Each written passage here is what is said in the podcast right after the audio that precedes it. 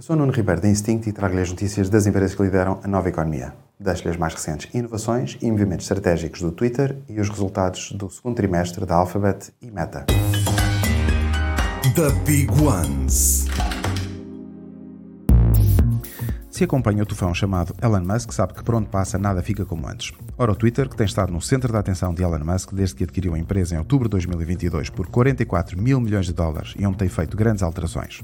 O mais recente e também mais radical abanão foi a mudança de nome e marca para X, e que pode ser agora acedido pelo domínio x.com. Este domínio foi registado por Elon Musk em 1999 e sobre o qual criou um banco online que se fundiu mais tarde com o PayPal. Musk voltou a comprar o domínio x.com ao PayPal e promete agora que o X será uma super aplicação com conteúdos, pagamentos, marketplace de bens e serviços e com inteligência artificial será uma alavanca importante no futuro do X.com. No segundo trimestre deste ano, a Alphabet apresentou receitas de 74.600 milhões de dólares, mais 7% do que no mesmo trimestre do ano passado. Os lucros cresceram 14,8% para 18.400 milhões de dólares. O principal destaque vai para a Google Cloud, que cresceu 28%, com receitas de 8 mil milhões de dólares e um lucro operacional de 395 milhões de dólares. Nesta apresentação de resultados, a Alphabet anunciou que Ruth Porrett vai deixar o cargo de CFO para assumir os cargos de Presidente e Chief Investment Officer.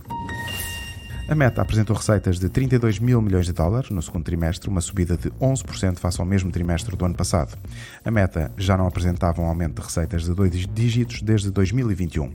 Os lucros aumentaram 16% e foram impulsionados por melhorias na tecnologia de publicidade da Meta, que foi otimizada através de inteligência artificial.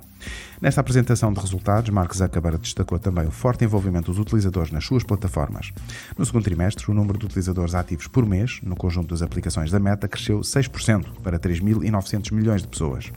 No, na divisão de Reality Labs, dedicada ao metaverso, apresentou receitas de 276 milhões de dólares, mas teve um prejuízo de 3.700 milhões de dólares. Super Toast by Instinct.